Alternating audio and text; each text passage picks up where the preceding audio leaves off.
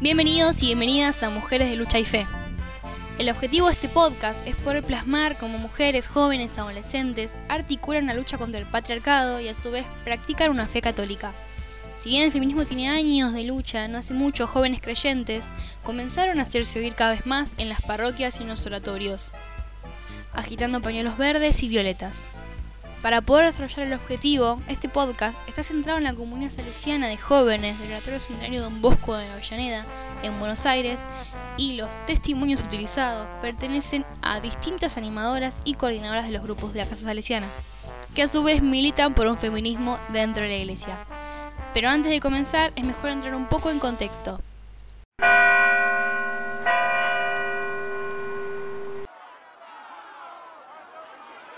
Si bien las mujeres y su lucha son protagonistas de la historia hace años, hay varios ejemplos que podemos tomar como inspiración para la teología feminista de la que hoy hablamos. Uno de ellos es el trato que Jesús tuvo con las mujeres. Hasta la llegada del Hijo de Dios, la religión era solo cosa de hombres. En cambio, Jesús no solo se rodea de mujeres, sino que interactúa con ellas de una forma contraria a las costumbres de la época. Si bien Jesús tuvo a los apóstoles, vale resaltar que su mensaje llegó a tantos hombres como mujeres. Tuvo amigos y amigas, por ejemplo, a María y a Marta, hermanas de Lázaro. Luego de su crucifixión, el domingo de resurrección, es a las mujeres, entre ellas a María Magdalena, a quienes primero se les presenta y son ellas las que comunican a los demás la buena noticia de su resurrección. Previamente a este episodio, en varias situaciones, Jesús trata con las mujeres y se destacan en los momentos en los que le pide de beber a la mujer samaritana y uno de los más polémicos cuando le salva la vida a la mujer de ser apedreada. El que esté libre de pecados, que lance la primera piedra. Más adelante en la historia encontramos a Juana de Arco. Durante la fase final de la guerra de los años de Francia, se destacó una campesina muy joven, hoy en día venerada como Santa Juana de Arco. Es reconocida por ayudar a Carlos VII en la guerra y liberar a Francia de la amenación inglesa en el 1400. Debido a su valentía en las batallas, fue capturada por los ingleses y luego quemada en la hoguera acusada de herejía. Ya que Juana de Arco atribuye sus fuerzas a unas visiones que tuvo de niña en las que vio a distintos santos y santas. Años después fue declarada mártir de la Iglesia Católica para 1920 ser canonizada y hoy en día conocida como Santa Juana de Arco. Estos fueron algunos de los antecedentes de lo que hoy podríamos llamar un pequeño comienzo del feminismo en la Iglesia. Hoy en día, Juana de Arco, María Magdalena, Santas, María y Marta, entre otras mujeres más cercanas a nuestro tiempo y actuales, sirven como ejemplo y argumento para aquellas que hoy en día alzamos la voz empoderando el lugar de la mujer en la iglesia. A continuación pueden escucharse algunos testimonios de cómo se vive este feminismo por las jóvenes salesianas del oratorio Don Bosco Avellaneda. Hola, mi nombre es Sol, tengo 20 años, eh, soy coordinadora de un grupo de exploradores salesianos que se llama Batallón 51, el cual eh, realiza sus actividades en el Colegio Centenario Don Bosco de Avellaneda. Lo primero que me cuestioné dentro de la iglesia fue eh, el hecho de, bueno, del, Vaticano en sí, de por qué había siempre tantos hombres y no había muchas mujeres. Eh, y muchas cosas más, cosas que se le piden a las mujeres que hagan, pero a los hombres no.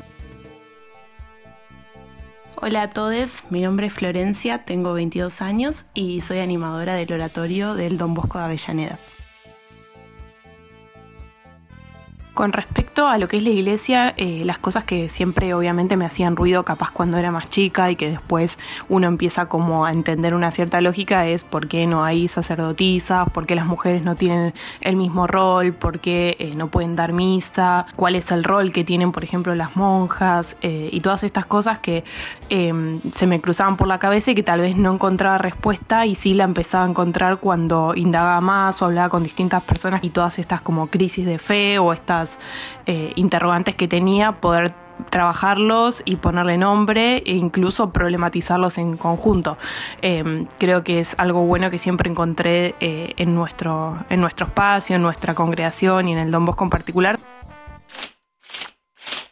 Soy Ayelen, tengo 23 años y voy al, al oratorio, específicamente al grupo de Machine, Como malas experiencias creo que no, no ha sucedido algo puntual a mí, eh, sino que he visto malas experiencias en, en, conocidos míos.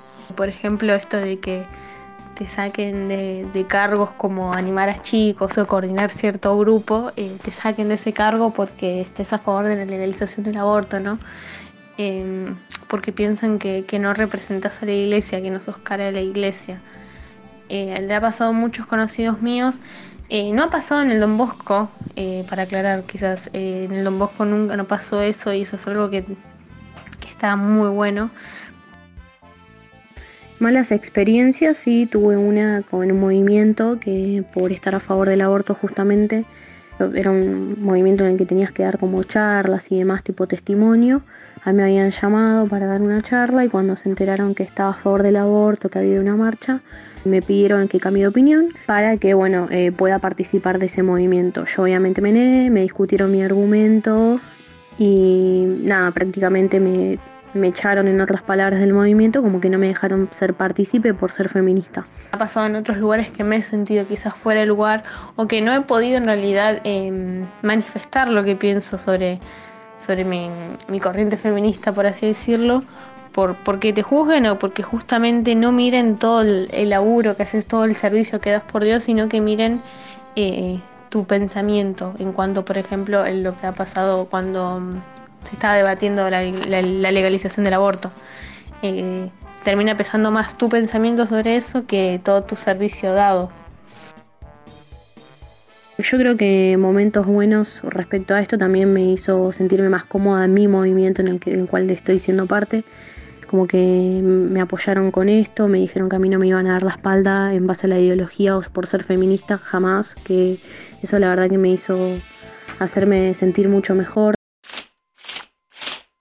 Creo que si pienso en los cambios que noto capaz en, en el Don Bosco, en el oratorio o, mismo en la vida salesiana en general, eh, sí, creo que obviamente todos estos debates que surgen eh, en la actualidad y que nos tocan de lleno a los jóvenes, eh, inherentemente tienen una relación en lo que nos pasa en el patio, por ejemplo, tanto con, los pibes que animamos, las pibas, o también con los propios animadores y los que participamos en distintos grupos, porque nosotros eh, tenemos también como una militancia desde nuestro lado y desde nuestra fe y los valores que, tenemos.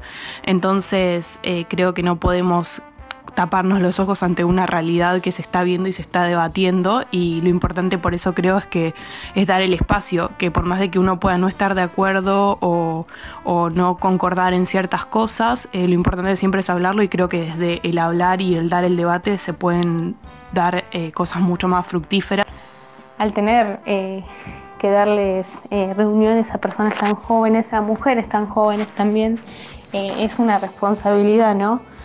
que hay que enseñarles que ellas se pueden manifestar como quieren y que no se las va a juzgar por eso y menos y si nosotras, ni nosotros ni Dios las va a juzgar por lo que ellas piensan. Y, pero creo que todavía tenemos que seguir creciendo como iglesia para que em, no nos juzguen por lo que creemos, sino que nos juzguen por el servicio que nosotras decidimos dar junto a nuestros pensamientos e ideales feministas, que creo que van muy de la mano, eh, pero que a veces la, estructura y de la iglesia física hace que, que como que nos dividamos. Eh, y también esto de que bueno, que hoy más que nada se está esto del lenguaje inclusivo, de hablar no de todos, sino de todas y todos, de todes, eh, yo creo que lo noto mucho a la hora de animar, de coordinar y en sí en todo el movimiento, en la escuela en general. Si pienso en los cambios que, hay que hacer desde el lado del feminismo con respecto a la iglesia y también a lo que pasa en muchas otras religiones y en, las distintos, los distintos grupos e instituciones, eh, creo que quedan bastantes. Eh, hay como una demanda de estos cambios y una demanda desde el feminismo que creo que ya no se puede dar marcha atrás y no se puede desoír.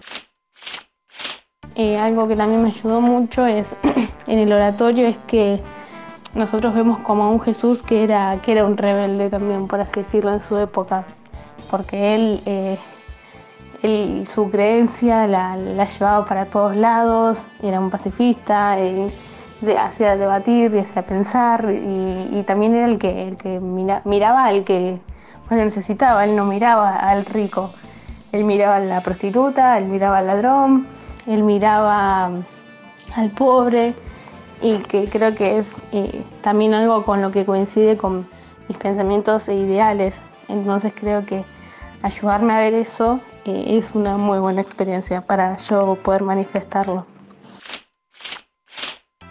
Para ir finalizando, nos quedamos con esta imagen eh, de un Jesús rebelde y un Dios que nos juzga como conclusión.